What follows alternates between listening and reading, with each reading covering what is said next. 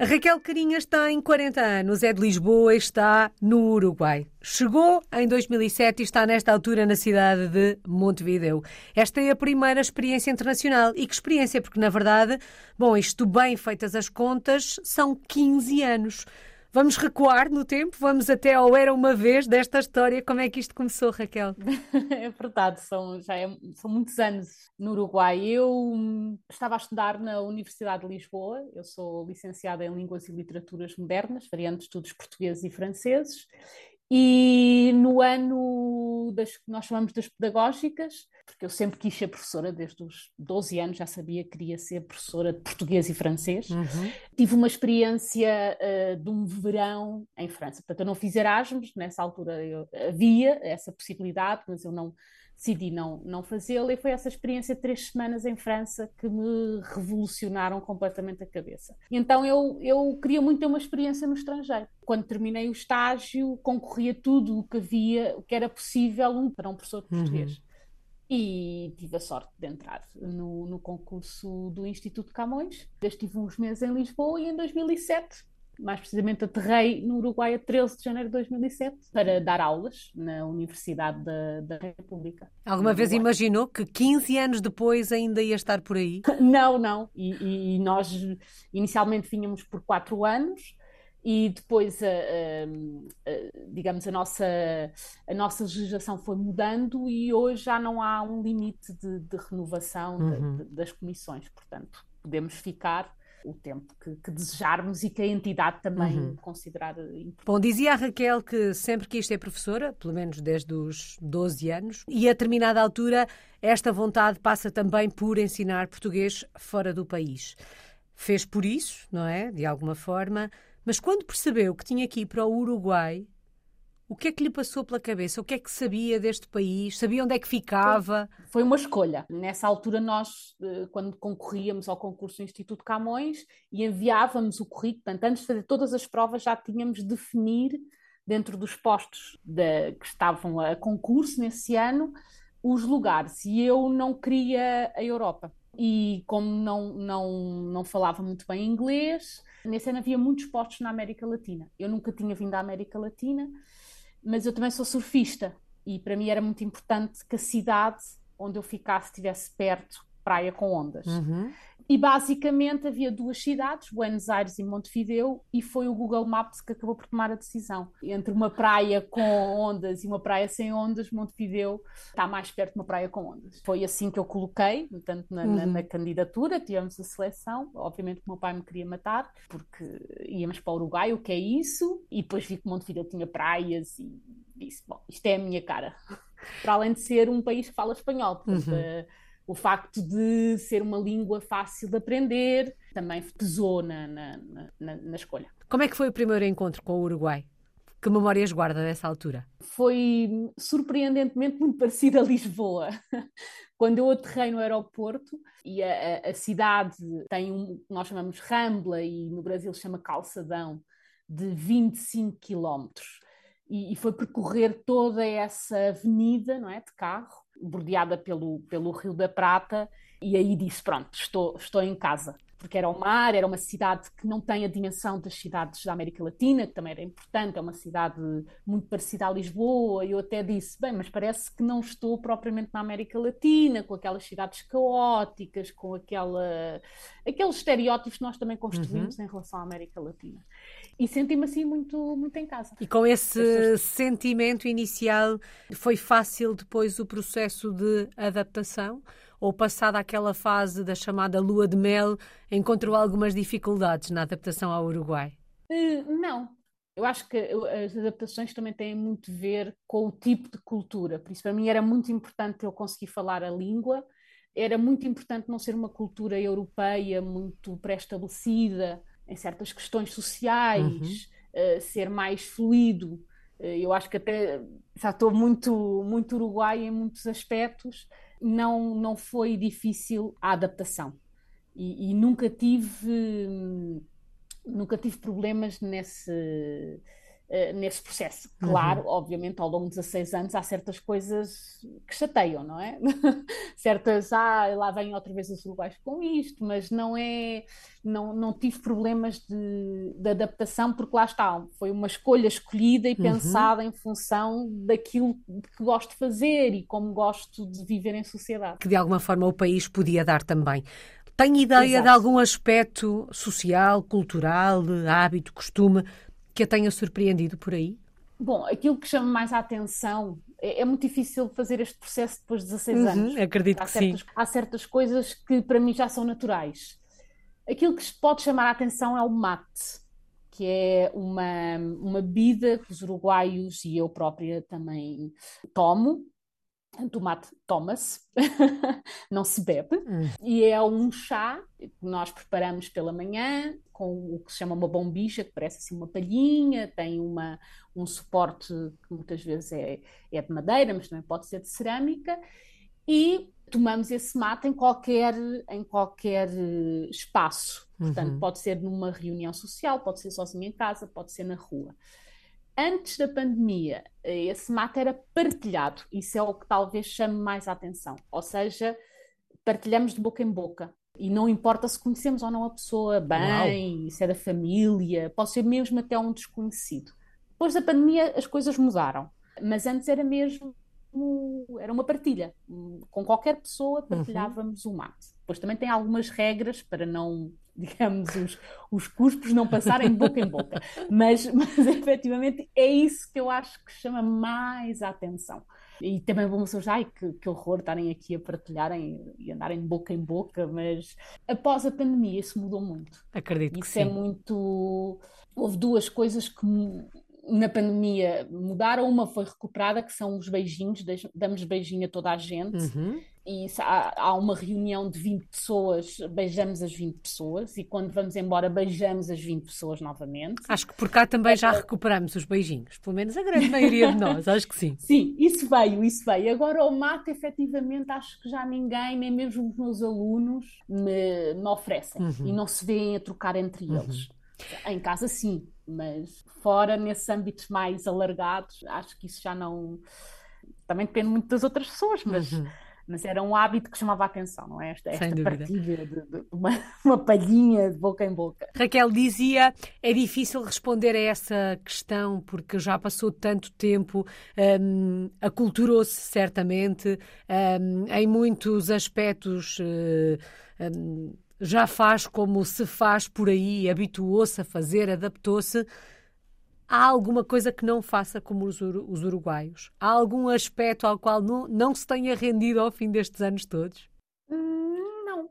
É como tudo, há certas comidas que eu não gosto, uhum. uh, mas também, por exemplo, uh, no meu espaço de trabalho, ou às vezes quando uh, as funcionárias uruguaias da embaixada, nenhuma toma mate, eu tomo por exemplo. Uhum. Portanto, também, mas não, acho que não há assim nada que, que, que eu diga, não, isto eu não, não, não faço. Uhum. Uh, Como é que são os uruguaios? Também demorou. Os uruguaios são, são pessoas muito afáveis e muito amáveis. Uh, tanto, por exemplo, quando vão de viagem para Portugal, também sentem isso dos portugueses. De certa forma, nós dizemos, ou, eh, eh, como portugueses eh, no estrangeiro, dizemos que talvez as condições geográficas tenham influenciado estas, estas formas de ser tão parecidas. A hospitalidade, sermos amáveis, entre os portugueses e os uruguaios, porque os portugueses também estão entre dois grandes, entre o Atlântico e uhum. Espanha, e, e o Uruguai está aqui num cantinho entre o Brasil e a Argentina, dois grandes da América do Sul e também o Rio da Prata e o Oceano Atlântico. Portanto, talvez estas circunstâncias de sermos mais pequenos em, em relação ao nosso contexto geográfico também nos faça de outra, uh, sermos de outra forma em relação às outras, às outras pessoas. Mas somos efetivamente muito, muito parecidos. Uh, somos amigáveis e, para além dessa relação com pessoas que não conhecemos, também gostamos de mostrar uh, o melhor que temos de nós. Uhum. E uma, um aspecto muito interessante das duas culturas é que passamos a vida a dizer mal dos nossos contextos e dos nossos países. Os portugueses passam a vida a dizer mal de Portugal, os uruguaios passam a vida a dizer mal do Uruguai. Mas se um estrangeiro diz mal do país, meu Deus, cai o Carmo e a Trindade. E os uruguaios são exatamente iguais, uhum. exatamente uhum. iguais. Portanto, é, é, o uruguaio é quase, quase como, como um português. Raquel, o que é que o Uruguai lhe foi dando, lhe foi proporcionando, que argumentos foi colocando em cima da mesa para ir fazendo ficar? E, na verdade, passaram 15 anos. Exato. Primeiro foi, foi as questões laborais, não é? Eu sei que agora a situação mudou muito, mas quando eu me licenciei, a grande maioria das minhas colegas esteve no desemprego, portanto eu fui uma sortuda, eu nunca estive desempregada. E, e, o facto deste emprego me possibilitar uma certa estabilidade também contou. Obviamente o país, e eu estar cómoda no país e, uhum. gostar de viver no Uruguai. Mas não é, não é linear, ou seja, quer dizer que há momentos em que, em que pensei regressar, em que pensei, não, já não quero estar mais aqui, já quero voltar a Portugal, mas são uh, são certos momentos, uhum. não é? Uhum. e depois uh, acabei por me casar cá, não com o Uruguai, com o meu marido é brasileiro, e pronto, e tenho uma filha uruguaia. Bom, isso, a multiculturalidade vive na vossa casa, não é? Por estes dias deve ser ainda mais engraçado, mas já lá vamos. Como é que, um, crescendo um, a filha no Uruguai, tendo nascido aí no Uruguai, filha de mãe portuguesa e pai brasileiro, como é que cada um de vocês uh, vai fazendo a passagem de testemunho?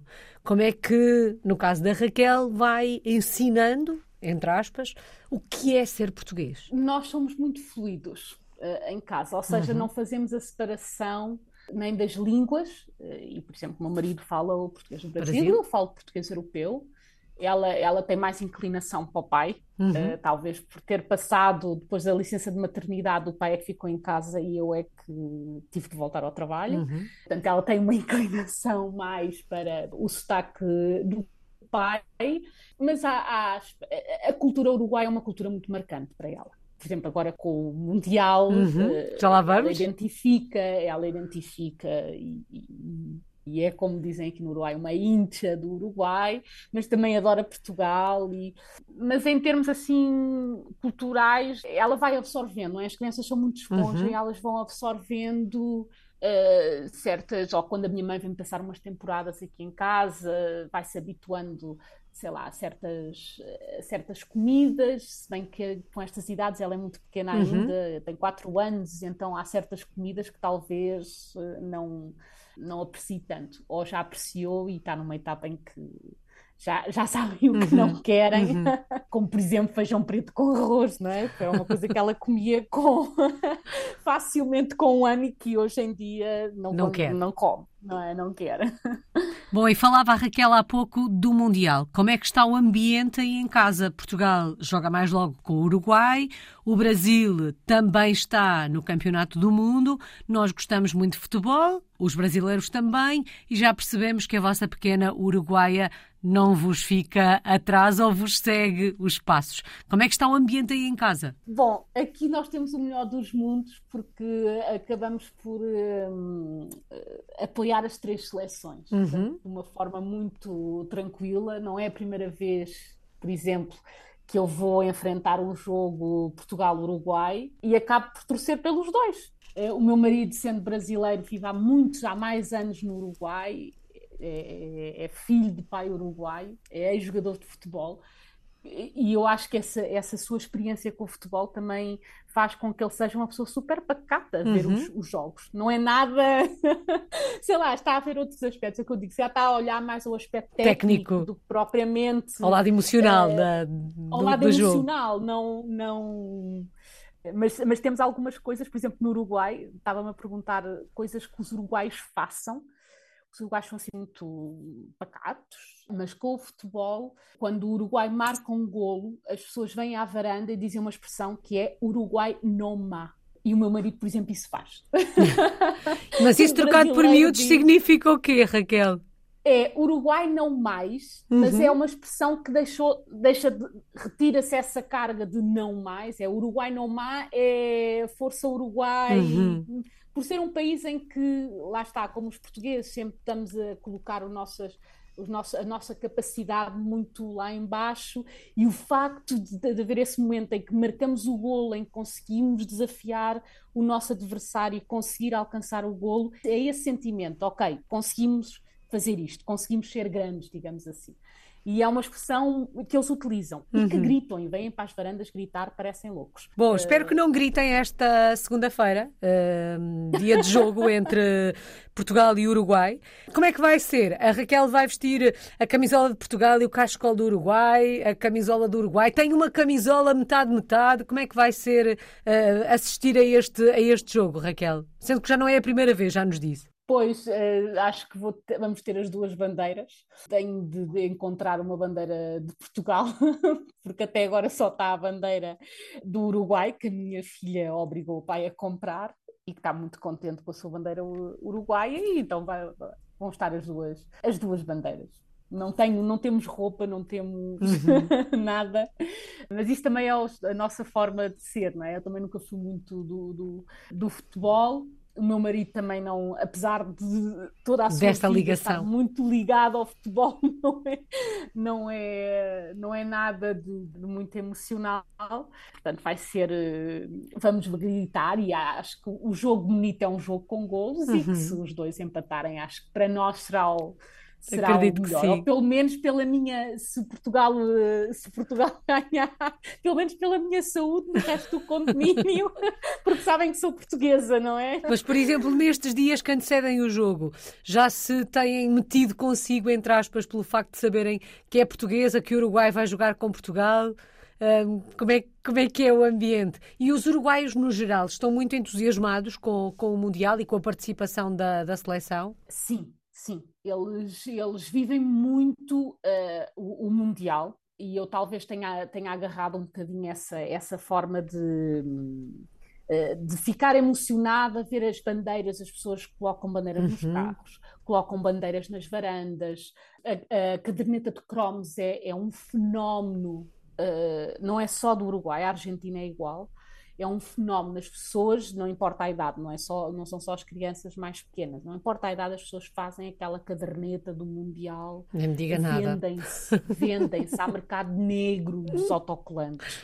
Portanto, eles efetivamente eles vivem muito, vivem muito o futebol. Uhum. E ainda, por exemplo, há uns, há um, não sei se foi há um mês, um mês e meio, veio cá o Benfica. Eu não sou benfiquista uhum. e fui ver o, o jogo e entrar num estádio só vi dois jogos de futebol na minha vida e foram cá no Estádio Centenário, que é marcante para o uhum. Mundial, porque realizou-se aí o primeiro, o primeiro Mundial, e é muito. Eu não sei como é em Portugal, porque efetivamente nunca fui ver um jogo de futebol em Portugal, mas as pessoas que foram, e, e há vários portugueses e que fomos juntos, é muito diferente, é muito vivido. As músicas, uma vibração que acho que deve ser própria aqui da, uhum. da, da, América Latina. Ao longo destes 15 eh, anos, já passou por diferentes competições eh, mundiais, europeus, eh, vivendo longe. Tem um sabor especial viver, assistir a estes momentos longe de casa? Ou sente que, desde que tem este triângulo cultural entre portas, isto assumiu um, um, um outro olhar, um outro sabor. Não, é sempre emocionante, não é? uhum. é? Ou seja, estar longe e ouvir o hino isso marca. Mas também marca o hino uruguaio. Ou o meu marido, que há muitos anos que não vai ao Brasil, marca para ele o, o hino, hino e ele às vezes põe-se a escutar o hino. E não é que seja um brasileiro muito ferranho seu próprio país. Portanto, essa, há certos momentos destes encontros de futebol que marcam. Não tanto o gol, acho que o hino é uma é o momento. Que, é, que marca, não é? Que ganha o melhor, já percebemos que, ao contrário da maior parte das pessoas que só têm uma seleção para torcer, a Raquel tem três. Portanto, a probabilidade de ficar feliz no final das contas é um bocadinho maior. De qualquer das formas, esperemos que ganhe Portugal. Raquel, e é a boleia, entre aspas, da língua portuguesa, do português, que acaba por fazer esta mudança na sua vida aí para o, para o Uruguai. Vamos lá olhar para o lado profissional desta experiência, para o motor disto tudo. Claro. Que projeto tem em mãos? O que é que está aí a fazer? Bom, eu dou aulas na, na Universidade da República, dou aulas de, de, literatura e também, também de língua, mas sobretudo de, uh, de literatura. O meu público são, são estudantes uh, universitários uhum. e depois também gosto de fazer alguns projetos educativos com as escolas primárias, sobretudo com as escolas onde também há, se ensinam uh, o português. Português é uma língua também deste país, na fronteira fala-se português, uma variedade resultante de um contacto muito estreito com o espanhol, que se chama português uruguaio, ou mesmo os próprios falantes falam de, de portunhol. E então há, há várias escolas do país que oferecem desde o primeiro ano de escolaridade e até desde o pré-escolar, porque há escolas primárias que incorporam os 4 e os 5 anos, as crianças aprendem português. Para muitas é, é, é, é a língua da casa, na, na, zona da fronteira, e para outras, como aqui em Montevideo, é, é como uma língua estrangeira. Portanto, há muitas uhum. crianças que aprendem o português e têm uma grande facilidade. Os uruguaios também têm muita facilidade para as línguas, então para o português é quase é uma língua regional, é a língua que ouvem e que entendem. Portanto, se vier uma pessoa e fala português, eles entendem, não, não, não fazem aquela cara estranha, como por exemplo os espanhóis, que têm mais dificuldade a esse entendimento sonoro. Bom, portugueses e uruguaios em campo não, não vão ter qualquer dificuldade em se entender, então, posto isto, não é? Que, que... Pois, os insultos também, também exatamente. que sabor tem uh, ensinar português tão longe do nosso país, que eu acho que em circunstâncias normais já terá um sabor particular, mas tendo em conta esta particularidade, né, este aspecto da importância do português aí no Uruguai, isto dá um sentimento especial, Raquel, ensinar português assim tão longe de casa. É muito interessante, por exemplo, com a literatura. Quando quando estamos a ler em aula algum livro e, e, há certos aspectos culturais mencionados nesse livro, aí é muito a conexão, é muito especial. Não é tanto o ensinar propriamente a língua, porque uhum. é uma uhum. língua expandida por muitos espaços e, e, nós, como professores da universidade, temos isso muito em conta, ou seja, não é, português não é, não é só um, são vários portugueses e, e que vão se espalhando por vários, uh, vários espaços, mas com a literatura é muito engraçado. E quando, por exemplo, esse livro está traduzido ao espanhol, este ano tivemos com as celebrações do centenário do Saramago, uhum. o Saramago é aqui é, é um ícone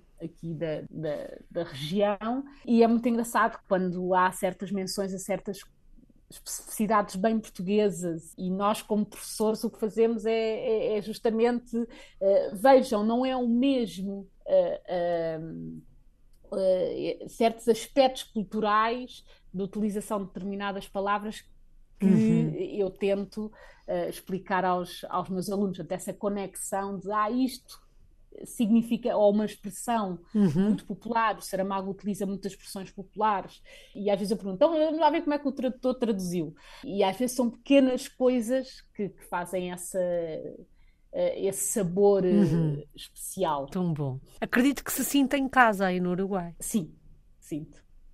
Aliás, já vou a Portugal e já me sinto um bocadinho estrangeira. já há muito tempo que hum, a primeira vez foi aqui os restaurantes estão abertos até tarde, por exemplo, e entrar num restaurante às 10 da noite para jantar é uma coisa normal. Uhum. Uh, e a primeira vez que fui a Portugal eh, não tinha. Disse, bom, ah, isto ainda são nove e meia. Depois, quando cheguei ao restaurante, ah, já, a cozinha já fechou. E eu, ah, pois, aqui é mais cedo. Portanto, há essas coisas que nós vamos adquirindo aqui e, e, depois, quando vamos a Portugal, já sentimos, ok, e o que é que eu prefiro? Jantar mais tarde ou jantar mais cedo? Uhum.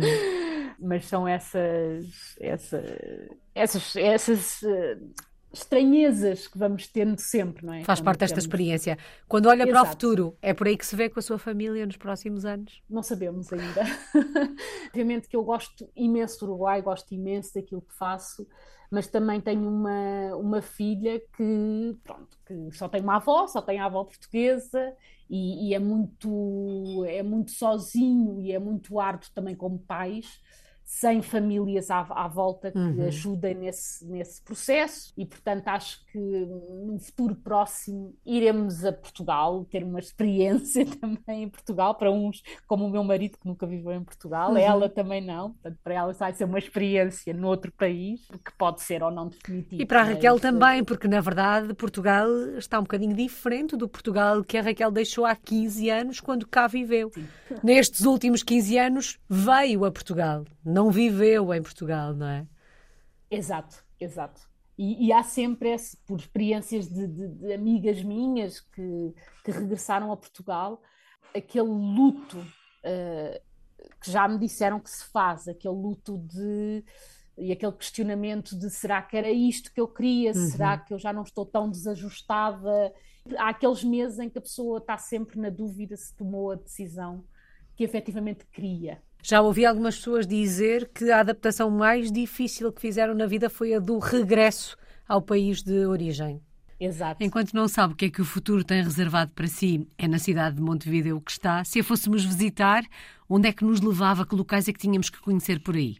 O primeiro, o primeiro lugar que a pessoa fica logo impactada é essa, essa rambla, como eles chamam, portanto, esse calçadão que é considerado património nacional, é algo que impacta. E toda e grande parte da população que vive nos bairros mais costeiros faz a vida nesse, nesse calçadão que vai percorrendo praias, que vai percorrendo relvas, as pessoas agarram na sua cadeirinha de praia e vão para a relva com o mate, com os biscoitos, que são assim umas bolachinhas, um, uns bolinhos, para aproveitar o ar livre. Portanto, é uma cidade também democrática nesse sentido, porque conseguimos ter uma boa qualidade de vida sem necessitar de ter um salário elevado.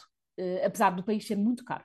E depois, assim, os espaços, a parte mais monumental concentra-se na Cidade Velha e a grande maioria das pessoas, e muitas vezes quando, quando vêm artistas portugueses, que, que já, há vários artistas que vêm ao, ao Uruguai e vice-versa, e uruguaios que vão, artistas uruguaios que vão a Portugal, e eles dizem Oh, oh, Raquel, não nota que ali na Cidade Velha uh, parece, parece o Porto ou, ou, parece Lisboa? Portanto, há sempre aquela, uhum, aquela, aquela relação com aquelas esquinas. Há certas esquinas que parece que estou em Lisboa.